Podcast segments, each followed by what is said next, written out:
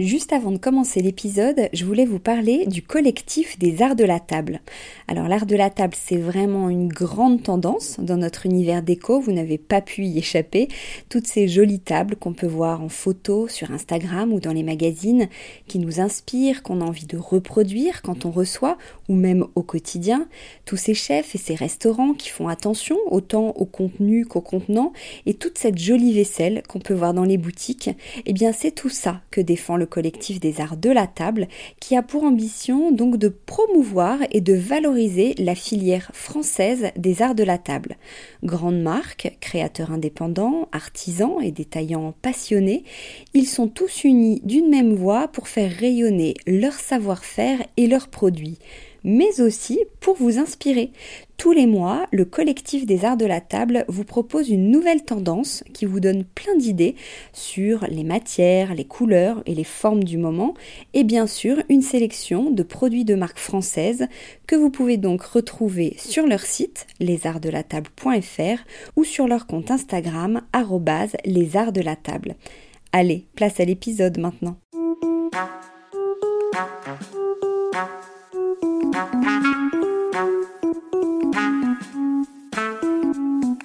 Dans Décodeur, le podcast qui parle de celles et ceux qui font la déco aujourd'hui. Je m'appelle Hortense Leluc, je suis journaliste déco et à chaque nouvel épisode, j'invite à mon micro des pros de la déco. Ensemble, on peut parler savoir-faire, inspiration, tendance, actu, idées déco, envers du décor. Bref, on papote et on enregistre car ici la déco, ça s'écoute. Si vous venez juste de découvrir cette émission, j'espère qu'elle vous plaira. Sachez qu'il y a déjà plus de 80 épisodes enregistrés avec de nombreuses personnalités passionnantes et plein d'autres formats aussi sur des thématiques bien précises. Pour suivre tout ça en photo, vous avez Instagram, bien sûr, décodeur, et petite nouvelle, la newsletter. N'hésitez pas à vous abonner, à m'écrire, à partager, bref, à faire vivre ce podcast qui n'existerait pas sans votre fidélité. Allez, c'est parti.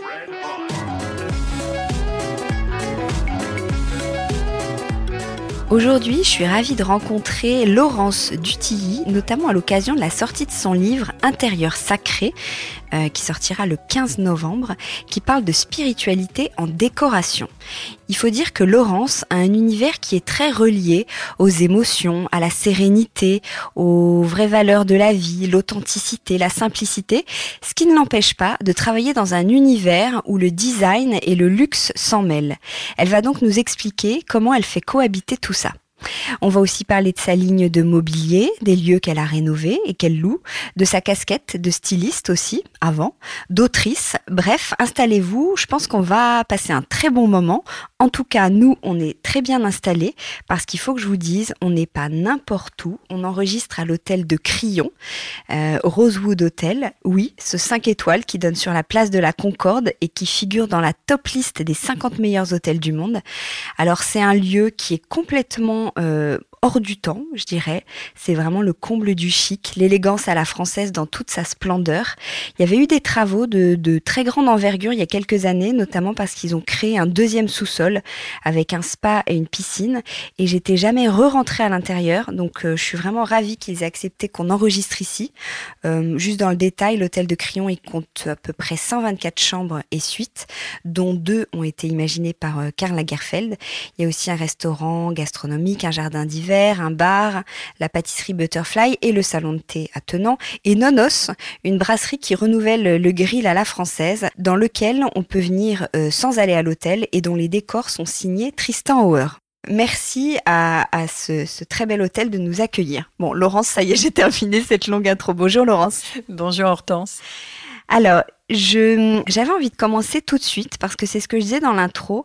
Euh, tu as une signature et une identité qui est assez claire et sur laquelle euh, tu, tu, communiques ou que tu revendiques, qui est que tu souhaites apporter un supplément d'âme aux intérieurs, réconcilier le luxe et la simplicité. Alors ça veut dire quoi réconcilier le luxe et la simplicité? On attaque dans le vif du sujet. Alors pour moi, le luxe, c'est tout le contraire de, de, ce qui est un peu bling-bling, ostentatoire. Pour moi, le luxe, c'est vraiment l'authenticité, c'est vraiment aller au cœur des choses, le respect des choses, euh, la beauté des choses. Ça, pour moi, c'est vraiment le luxe. Et par conséquent, ça peut être euh, effectivement très simple, puisqu'on est vraiment au cœur, de, au cœur des choses. Mais pourquoi justement quand on pense luxe, on pense plutôt bling, comme tu disais? Ben Parce que le luxe, euh, fatalement, c'est connoté un petit peu argent, cher, et il y a peut-être aussi tout un tas de gens qui ont besoin finalement de, montrer euh, ça, ce qui n'est pas du tout, euh, enfin moi c'est pas ma, ma vision du luxe c'est plus euh, des beaux matériaux, des, des choses qui sont faites euh, à la main avec vraiment une intention.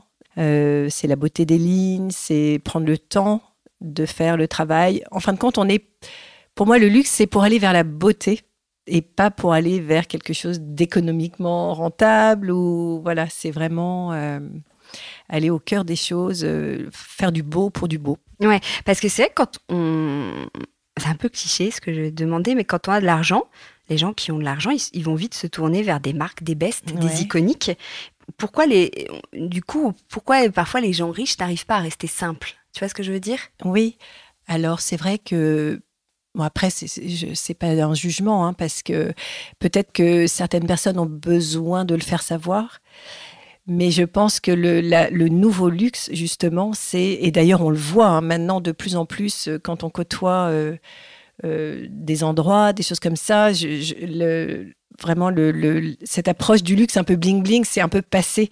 Et aujourd'hui, le vrai luxe, justement, il va dans la simplicité. Alors toi, tu vas apporter un supplément d'âme. Comment on l'apporte? C'est quoi ta, recette? C'est par des objets, des couleurs, des matériaux? Alors pour moi, le supplément d'âme, déjà, c'est de considérer que son intérieur, c'est vraiment son intérieur. Euh, c'est vraiment, c'est sa base, c'est son refuge. Et donc, euh, pour moi, vraiment apporter un supplément d'âme chez soi, c'est s'écouter, c'est aller un peu loin des dictats de la mode, euh, de choisir les, éléments qui vont être chez toi parce que c'est des choses qui te font vibrer, pas parce que ce sont des choses qui sont à la mode ou que tu as vu dans le dernier magazine. Que chaque objet finalement raconte quelque chose.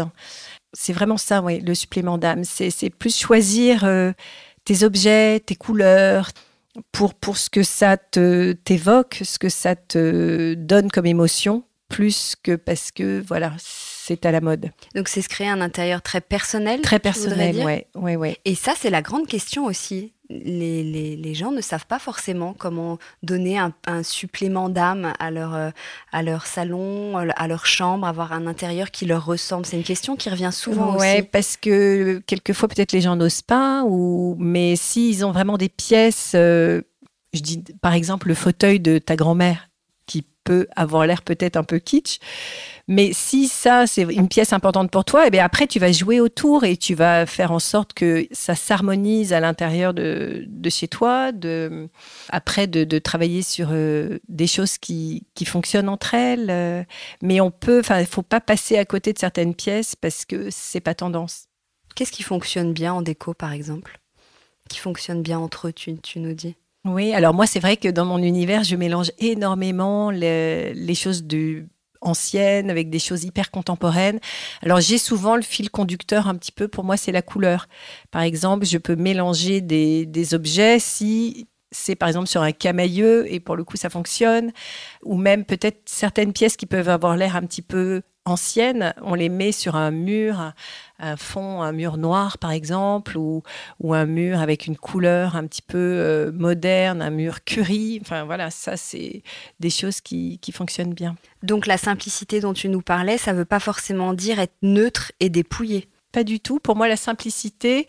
Euh, alors, la notion de oui de simplicité, c'est plus euh, dans les formes. C'est vrai que moi, j'ai plus j'aime les formes simple, sobre, mais euh, on peut mélanger ça avec des choses un petit peu plus euh, rock'n'roll à côté. Enfin, après, chacun fait un peu son propre, euh, son propre mélange. Comment tu définirais, toi, ton style déco alors, c'est vraiment un mélange. C'est vraiment un mélange de, de, choses anciennes, parce que je trouve qu'il y a des choses euh, magnifiques euh, qui sont vraiment euh, issues d'un savoir-faire, d'un travail artisanal. D'un... Et puis, j'aime me dire aussi que ce meuble a traversé des générations et, et qu'il est toujours là. Enfin, ça, c'est quelque chose qui me plaît. J'aime le mélanger à des choses très contemporaines, très design, alors c'est vrai que moi j'ai grandi dans un univers assez classique, mais quand j'étais enfant, moi les intérieurs de mes copines qui étaient très 70, des mamans de mes copines, je trouvais ça fantastique.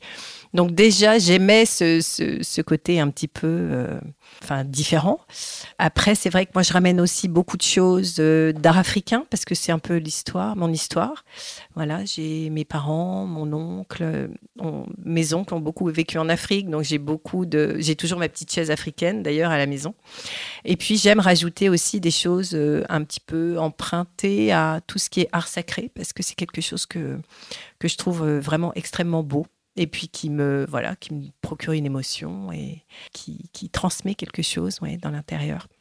Oui, tu as un univers qui est très lié euh, aux, émotions, tu dégages quelque chose de très serein. Euh, comment comment tu arrives à faire vivre ces valeurs dans le monde de la déco?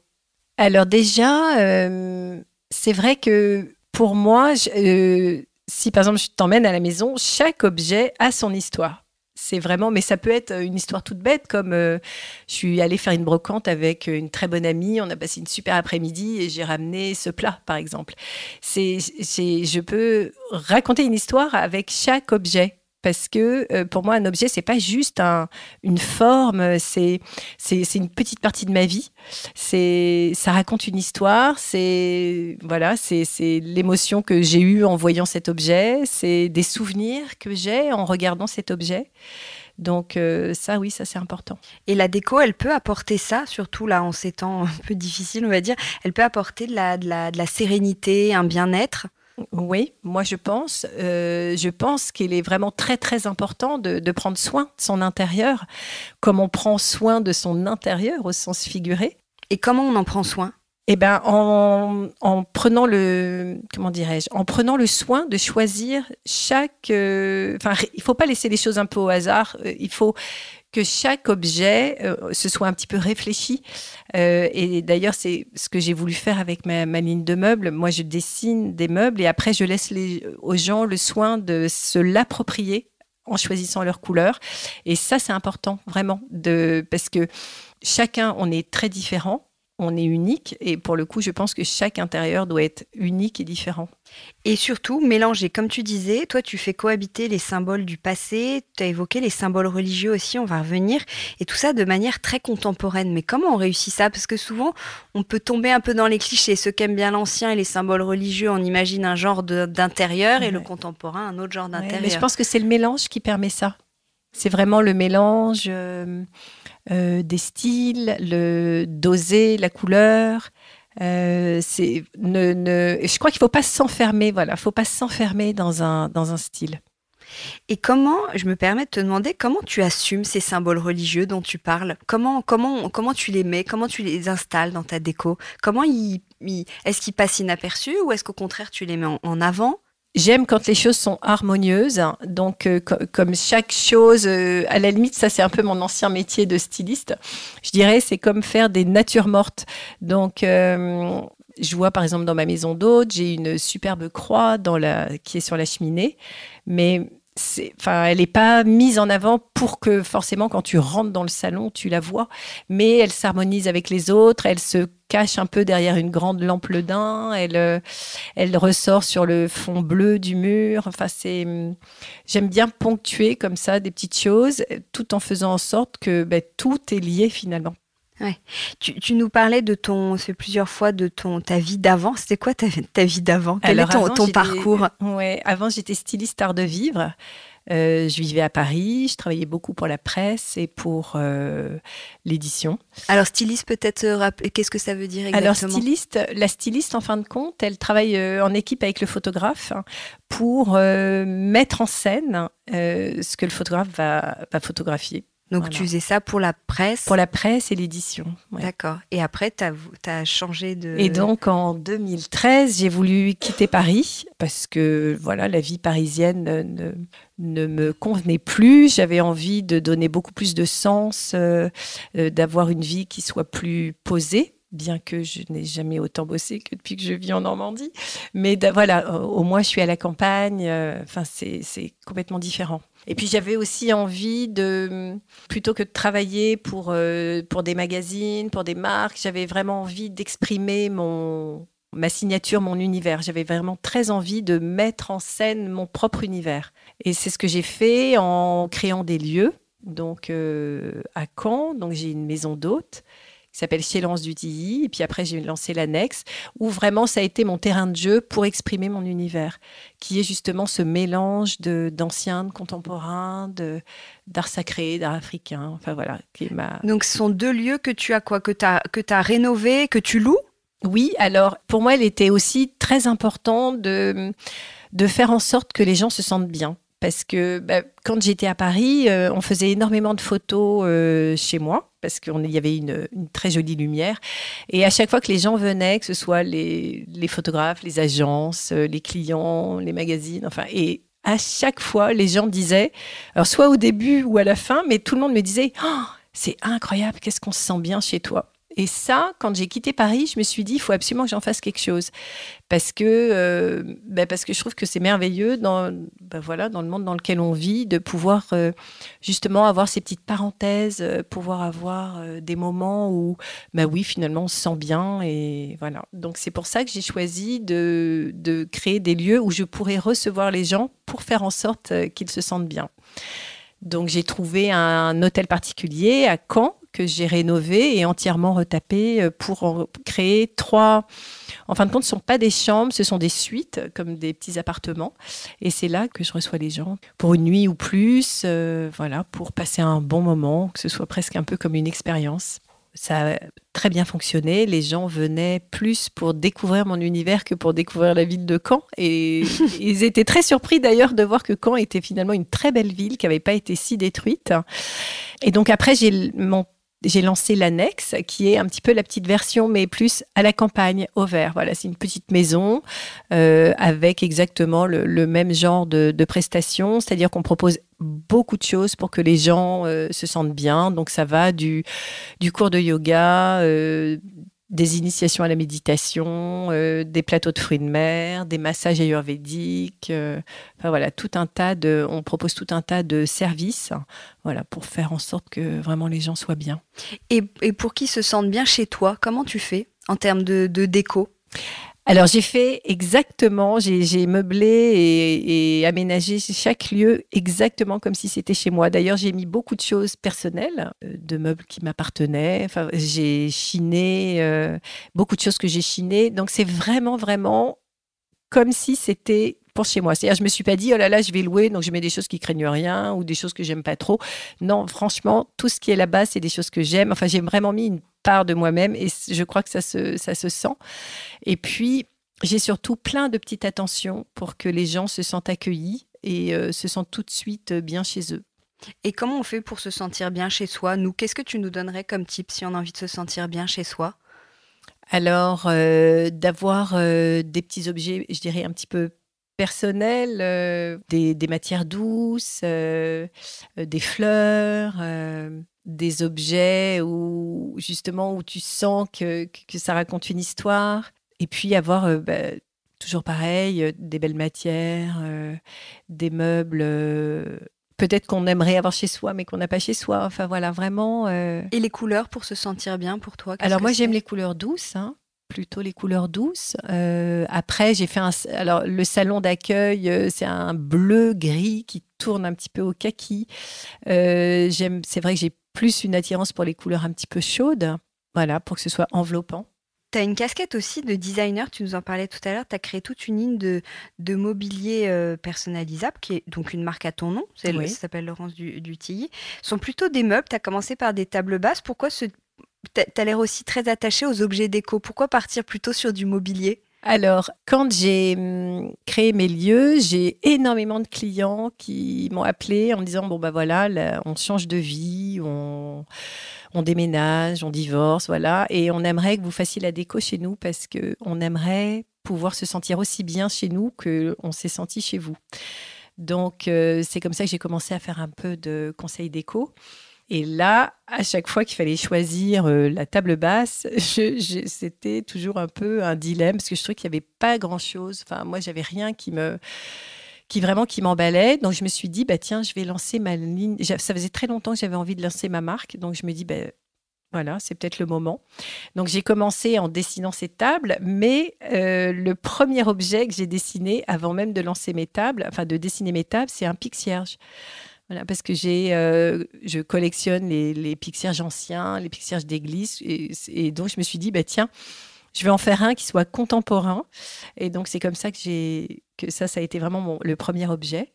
Euh, un pixierge, c'est quoi? C'est comme un grand pied? C'est comme un, c'est comme un bougeoir, mais mais grand, mais XL. voilà, vraiment, c'est c'est pas quelque chose qu'on pose sur la table, c'est quelque chose qu'on pose au sol qui étaient d'ailleurs euh, les pixierges d'église, vraiment, à, la base. Et puis après, oui, j'ai dessiné des tables, au début uniquement des tables, et avec euh, vraiment ce, ce souci d'avoir des meubles qui soient très intemporels, euh, qui, qui puissent finalement aller dans n'importe quel type d'intérieur. Alors déjà, je les ai un peu imaginés pour chez moi et moi j'ai un petit peu tous les styles. Donc je voulais vraiment quelque chose qui voilà, qui s'adapte partout et qui puisse aller aussi bien dans un intérieur hyper contemporain, dans un intérieur euh, plutôt ancien, quelque chose avec euh, une maison par exemple en béton ou alors dans un appartement haussmanien. Euh, voilà, c'était, je voulais vraiment une table un peu qui soit à la fois très sobre, hein, mais très présente. Voilà. C'est un petit peu comme ça que, enfin, c'était cette démarche-là quand j'ai dessiné mes premiers meubles. Et après, elles sont fabriquées où et par Alors, c'est fabriqué en France, euh, en Normandie. Toutes les tables sont fabriquées à la main, elles sont peintes à la main. Euh, ça, c'était vraiment quelque chose de très important pour moi, de, parce que je suis extrêmement exigeante. Donc, euh, proposer quelque chose euh, à des clients, pour moi, je veux que ce soit parfait. Donc euh, voilà, je me suis tournée vers voilà, des gens qui travaillent le métal de façon artisanale. Euh, et puis plus que des artisans, enfin, je veux dire, ce sont vraiment des rencontres. Voilà, c'est des, des, belles personnes, des vrais gens. c'est pas des machines. Donc ça aussi, c'était très important pour moi. Et un petit peu la particularité de, de ma ligne de meubles, c'est que euh, j'ai voulu laisser aux gens le soin de choisir leur propre couleur. Parce que comme je disais tout à l'heure, chaque personne est unique. Pour moi, c'est vraiment important que que les gens se fassent un intérieur qui leur ressemble, ça c'est vraiment important. Donc euh, finalement, moi je dessine les meubles et ensuite les gens choisissent leur couleur. Alors je je peux les conseiller, hein. euh, mais euh, je propose 200 couleurs pour que vraiment les, voilà, que, la table, euh, ce soit une évidence chez eux. Voilà, que ce soit pas la table d'un autre, mais que voilà, ce soit vraiment une évidence. C'est la couleur qui correspond à, je dis n'importe quoi, un tableau par exemple, sur lequel, enfin le tableau qu'ils vont aller, qui vont emmener avec eux, je dirais, d'appartement en appartement parce qu'ils l'adorent. Et ben voilà, peut-être c'est une des couleurs de ce tableau pour prendre la table. Enfin, voilà, vraiment. Oui, il y a 200 couleurs, donc on a le choix. couleurs, ouais. ouais. Et elle se, tes tables basses, elles se déclinent en extérieur. et tous mes produits, alors pas les lampes encore, parce que je, travaille dessus, mais euh, tous les produits se déclinent pour l'extérieur, oui. Oui, il y a une console, il y a des lampes, oui, table basse. Euh, et tes lampes, elles sont. Il y a une nouveauté, j'ai vu, c'était la table. Alors, euh, la nouveauté, alors j'ai des lampes qui s'appellent Sœur, et la, la nouveauté, c'est le mélange un petit peu de deux pièces un peu iconiques, qui est la lampe.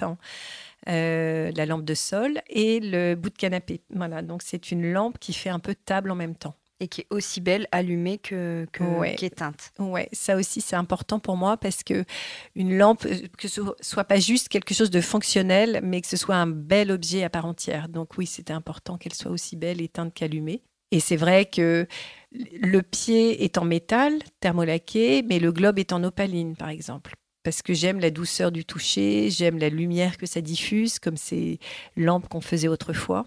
Donc voilà, j'aime bien là encore mélanger un petit peu euh, un petit peu mélanger les styles. Pourquoi la, Normandie? Je t'ai pas demandé tout à l'heure. Oui, la Normandie, Alors j'ai une, euh, j'ai une maison de famille dont j'ai, que j'ai récupérée jeune. Et donc j'ai fait beaucoup de travaux et voilà, on était entre Paris et la Normandie. Puis euh, un jour, je me suis dit, mais on, vit tellement mieux là-bas euh, que j'ai décidé d'aller m'installer définitivement là-bas. Ouais. Alors, tu es auteur aussi. On dit autrice, tu veux qu'on dise quoi? Non, auteur. Auteur. je suis d'accord. Non, non, je suis pas pour féminiser tout à tout prix. Non, non. Alors, tu as écrit euh, À la table des sœurs en 2022. Et là, tu viens de sortir Intérieur sacré. Est-ce que tu veux nous parler de. On va parler d'Intérieur sacré, mais de À la table des sœurs, qui est vraiment un, très beau livre, qui a une ligne éditoriale particulière? Oui, alors. Euh, dans mon métier d'avant, dans ma vie d'avant, j'ai fait beaucoup de livres. Euh, et bon, voilà, ça, faisait partie des, choses que j'avais décidé d'arrêter parce que je ne peux pas tout faire.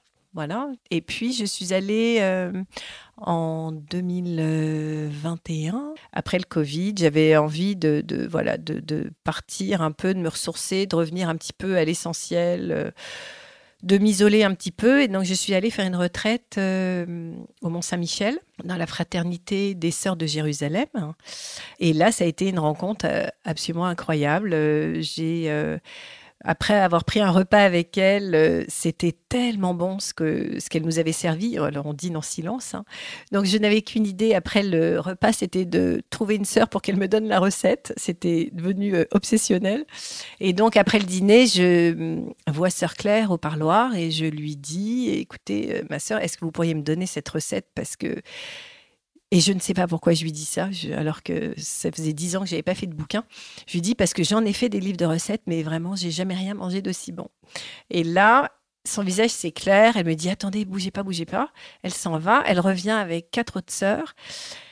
Et elle, elle, me dit alors c'est le bon Dieu qui vous envoie, c'est le bon Dieu qui vous envoie. Et en fin de compte, elle voulait faire un livre de recettes, mais voilà, elles étaient un peu bloquées. C'était un souhait qu'elles avaient mais elle ne savait pas comment faire. Donc, euh, bah, c'est là où, bah, pour le coup, voilà, le, hasard de la vie, je leur ai proposé de les accompagner en leur disant, bah, bien plus qu'un livre de recettes, on va faire plutôt un livre un peu d'art de vivre, où vous allez pouvoir transmettre euh, toutes ces valeurs qui sont moi mes valeurs et que je trouve merveilleuses, ces valeurs de simplicité, d'authenticité, de sobriété de, vraiment d'avoir, euh, euh, de donner vraiment du sens euh, aux choses, du sens à leur vie. Enfin voilà, donc je, trouvais que c'était merveilleux. Donc j'aurais proposé de, voilà, de, de faire ce livre. Et ça a été au-delà du, succès du livre, ça a été pour moi une expérience de vie absolument incroyable, puisque pendant un an, je suis allée vivre avec elle.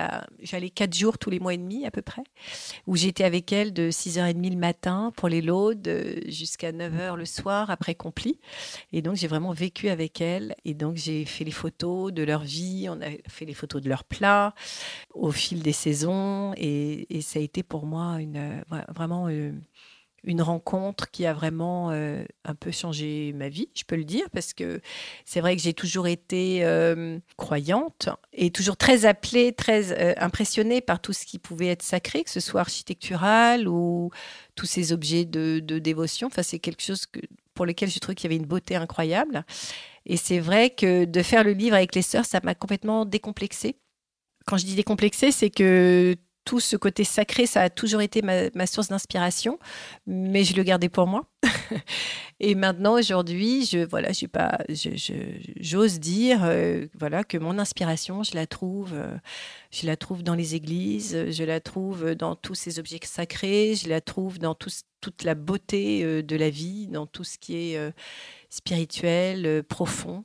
Voilà, ça c'est vraiment ma source d'inspiration. Et donc, de fait, euh, j'ai proposé à, à, Hachette de, faire un livre justement qui parle du sacré dans la décoration. Donc un deuxième livre qui est celui qui va sortir. voilà, qui est celui qui va sortir, où j'avais vraiment envie de, voilà, de, de, parler de ça, de, de montrer que finalement, que ce soit aussi un livre qui parle à tout le monde, comme le livre du Mont Saint-Michel du reste. Euh, c'est vraiment un livre qui parle à tout le monde et ça, pour moi, c'est ça vraiment la réussite. C'est, je me dis qu'on est tous euh, en quête de sens, en, quête de, beauté, de voilà, de choses qui nous rassurent, qui nous appellent. Et donc ce livre, voilà, je voulais montrer un petit peu comment tout ça pouvait être mêlé. Alors ce sont soit des lieux désacralisés qui ont été réhabilités en habitation, mais c'est aussi euh, des reportages euh, dans des intérieurs de gens qui mettent euh, justement ces objets au cœur de leur décoration et qui ne sont pas forcément des gens croyants. Enfin, c'est ça que je trouve merveilleux, c'est que le sacré, c'est vraiment une notion qui est universelle. Pour moi, le sacré, c'est c'est vraiment le, cette notion de, beauté. C'est la vie, c'est la beauté des choses, c'est presque euh, expérientiel. C'est euh, voilà qui ne, s'est pas senti un jour euh, presque en extase devant la beauté d'un d'un monument, d'une situation, d'une de, de, la nature. Enfin voilà. Donc c'est ça que, que j'avais envie de, de, traduire. Et tous les gens que j'ai rencontrés, il y a beaucoup de gens qui ne croient pas forcément, mais qui sont d'accord pour dire que dans ces lieux, il se passe quelque chose. Enfin, il y a quelque chose euh, de plus. Enfin, il y a vraiment quelque chose de, bah, de, sacré, de, qui n'est pas explicable, mais qui fait du bien. Et on peut apporter ces petites touches de, chaque, de sacré, pardon, chez soi, dans la maison, pour que alors, la euh, maison devient un lieu de, de ressourcement. Voilà, et même sans euh, aller jusqu'à faire son petit hôtel, enfin, ne serait-ce que de mettre une belle vierge chez soi. Il y a, les gens me disent, euh, ben, moi, je ne crois pas forcément, mais je suis attachée à cette vierge parce que elle est là. Elle, d'abord, elle est belle, et puis j'ai cette sensation qu'elle me protège. je peux lui parler. donc, c'est ça qui est incroyable, c'est qu'avec toute cette notion de sacré, c'est que finalement, ça parle à tout le monde. Je pousse le sujet encore plus loin. Euh, chez toi, c'est quelque chose de très profond, mais il y a aussi en ce moment, de toute façon, toute une tendance un peu autour du mystique, même de l'astrologie, ça n'a rien à voir, mais on vient chercher quand même quelque chose d'un peu. Euh, oui, mais alors je suis entièrement d'accord. Oui, il y a une vraie tendance parce que je pense que euh, on a tous besoin de donner un sens à notre vie, de oui, c'est alors dans tout ce qui est un petit peu sacré aussi, il y a quelque chose moi que, que j'aime, c'est une forme d'espérance. Ça, c'est important de, de, se sentir euh, protégé de, de, et même de croire en quelque chose. Hein, je pense que c'est quelque chose qui fait avancer. L'espérance de quoi alors? En la vie. Donc, et du coup, qui serait multi-religion? Oui, oui, oui. Le sacré, c'est multi-religion? Pour moi, c'est vraiment universel. Oui, alors c'est vrai que moi, je l'ai pris sous un prisme plus chrétien parce que d'abord c'est notre culture, c'est la culture euh, française et puis moi c'est ma voilà c'est moi c'est ma religion donc euh, et puis c'est ma croyance donc euh, je l'ai pris sous cet angle-là mais oui la, notion de sacré je pense que ça appelle tout le monde oui. Et encore une fois pour toi tu peux faire une passerelle entre cet art sacré et du design? Oui. oui, pour toi, c'est évident. Ben, moi, c'est là que je prends mon inspiration. Quand je vois les vitraux des églises, euh, c'est la couleur, c'est ces couleurs absolument incroyables qui sont projetées et qui tout d'un coup donnent tout leur sens et habillent l'espace. Ça, le, les colonnes aussi, de, enfin, je vois la base de mes, de mes tables, de mes consoles, ce sont des, des pieds ronds comme des colonnes. Euh, j'ai mon nouveau produit aussi, là, ma nouvelle création qui s'appelle euh, Church. Ce sont des colonnes, des stèles pour poser des choses. Ça, ai, j'ai trouvé l'inspiration à la cathédrale de Chartres. Ça faisait longtemps que j'avais envie de dessiner une stèle, mais je, voilà, je n'avais pas l'inspiration. Et puis, en allant à la cathédrale de Chartres, ça s'est imposé à moi quand j'ai vu ces ces allées de petites colonnes. Euh, j'ai dit, ben voilà, c'est ça, comme ça que je vais faire mon ma stèle, ouais. J'allais te demander à quoi ça ressemble chez toi, mais tu nous as dit un peu tout à l'heure, mais ça ressemble au lieu que tu as imaginé. Voilà, c'est un mélange, vraiment un mélange où chaque, euh, chaque objet est à sa place, euh, chaque, objet répond à celui qui est à côté et chaque objet a son histoire. Ouais. Mm. On se sépare des objets ou pas pour toi? J'ai beaucoup de mal. Quand je me sépare d'un objet, en général, je le donne à quelqu'un qui en fera bon usage et qui saura le mettre chez lui. Ouais, mais s'il est bien choisi et qu'il a sa place. Moi, je pense que ça peut. Voilà. Après, on peut, on peut changer, on peut. Voilà, mais, mais je suis assez fidèle. Voilà. Est-ce que tu as un coin préféré chez toi? Quel est ton petit coin refuge? Alors, pièce oui, moi j'aime. euh, j'ai trois pièces que, que j'aime chez moi. Euh, ma cuisine, parce qu'elle est, c'est une. euh, bon, elle est grande, il y a une cheminée, euh, j'ai une grande table, et pour moi, c'est vraiment un espace de partage. C'est vraiment un lieu d'échange et de partage. Euh, on vit dans la cuisine quasiment. j'aime. euh, Ma chambre, parce que c'est vraiment mon, mon cocon, c'est vraiment mon... Alors, elle est toute blanche, ma chambre étonnamment. Je mets beaucoup de couleurs partout, mais ma chambre, elle est toute blanche et c'est vraiment ma, petite capsule de. Voilà, c'est mon petit cocon de, de calme et de sérénité. Voilà. Puis j'aime aussi euh, le salon, pareil, euh, pour les mêmes raisons, parce que c'est vraiment des lieux d'échange où on peut se, voilà, se retrouver. Comment on se crée un cocon? Comment on le crée ça- Comme dans ta chambre? Sur quel élément il faut miser? Alors, euh, je dirais, euh, là, pour le coup, être assez neutre pour euh, avoir quelque... où, où rien ne prend vraiment le pas. Donc, c'est vrai que c'est pour ça que moi, ma chambre, elle est, elle est blanche. Tout est blanc dedans parce que, voilà, ça, tout s'harmonise, mais dans la douceur. Et il y a quoi sur ta table de chevet? Alors, plein de bouquins, des piles de livres, euh, parce que j'adore, euh, voilà, j'adore lire. euh, et c'est, voilà, c'est sur des sujets plutôt. ça, va être le, livre, par exemple, qui a été écrit avec tous ces journalistes qui sont partis passer quelques jours à Notre-Dame-de-la-Grâce. euh, voilà, c'est des, des livres qui, moi, me nourrissent et m'enrichissent. Euh, Qu'est-ce que j'ai d'autre Alors, elle n'est pas très grande, ma table de nuit. Est-ce que le téléphone rentre dans la chambre? Ton téléphone Alors oui, malheureusement oui.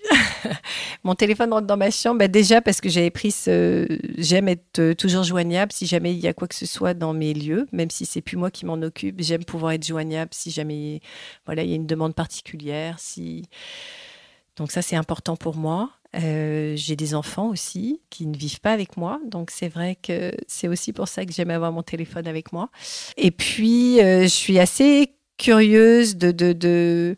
J'aime me nourrir d'images et donc c'est vrai que je suis beaucoup sur mon téléphone pour me nourrir d'intérieur, de, nature. Enfin voilà, j'aime beaucoup le, côté euh, visuel, esthétique, l'image, ça j'aime beaucoup. Euh, Dernière question un peu rituelle. Si, tu faisais un dîner avec six invités, qui seraient-ils Ah, ça, c'est une question qui est pas facile. Alors, c'est hum, c'est assez varié. c'est assez varié. Alors déjà, euh, André Poutman, parce que j'admire énormément son travail de, de designer et surtout, je l'envie énormément parce qu'elle a grandi à l'abbaye de Fontenay, euh, que je suis allée visiter absolument magnifique. En plus, j'ai eu la chance de la visiter. Je suis arrivée à l'arrache euh, une demi-heure avant que ça ferme en plein hiver, donc j'étais seule, toute seule. Je suis rentrée dans l'abbaye, il y avait des chants grégoriens, enfin, il y avait personne. Et ça, c'était magnifique. Donc, je me dis qu'elle avait une chance inouïe et peut-être ça a été aussi pour elle une source d'inspiration. Donc, euh, déjà, ça, c'est vraiment, j'aurais, j'aurais aimé en parler avec elle. Ensuite, euh, Denis Marquet, qui est un écrivain, euh, qui a écrit un livre qui s'appelle Le Testament du rock. Euh, ce livre qui m'avait été euh, recommandé par Sœur Nathanaël sur le Mont Saint-Michel et qui est un, livre qui est un peu romancé sur la vie du Christ. Alors je dis romancé parce que la façon dont, quand ça a été raconté, c'est Saint Pierre qui est en prison donc ça, c'est romancé, mais par contre, euh, tout ce qu'il raconte est vraiment vrai. Enfin, c'est pour ça d'ailleurs que Sœur Nathanaël me l'avait recommandé.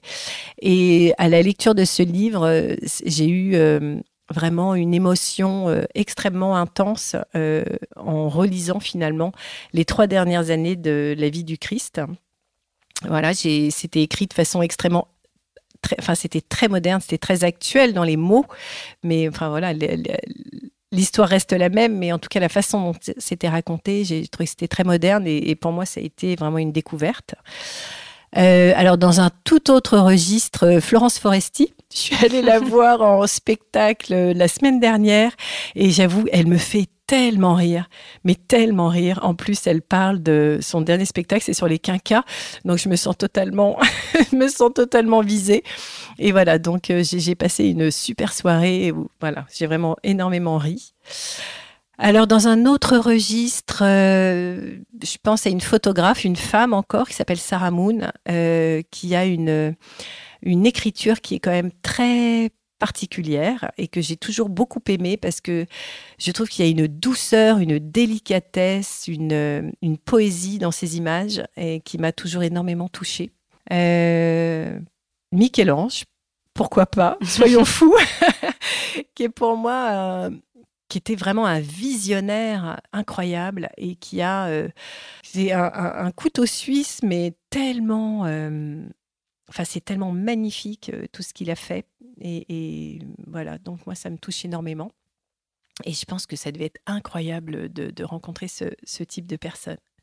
Voilà. Et puis la dernière personne, voilà, que j'aurais aimé avoir à ma table, euh, bah, c'est ma sœur qui est partie très jeune. Elle avait 23 ans et moi 21 ans. Voilà, et, ça. Voilà, j'aurais eu vraiment plaisir à, ce qu'on se retrouve là, voilà, pour qu'elle voit un petit peu le chemin parcouru. Et c'est vrai que, voilà, je dis que je suis toujours très attachée aux choses sacrées. Je pense aussi que elle m'a toujours aussi beaucoup accompagnée dans, dans mon histoire. Merci. Désolée, merci beaucoup. Merci beaucoup pour cette euh, parenthèse de, douceur et enchantée. Merci beaucoup, Laurence. Merci. Merci.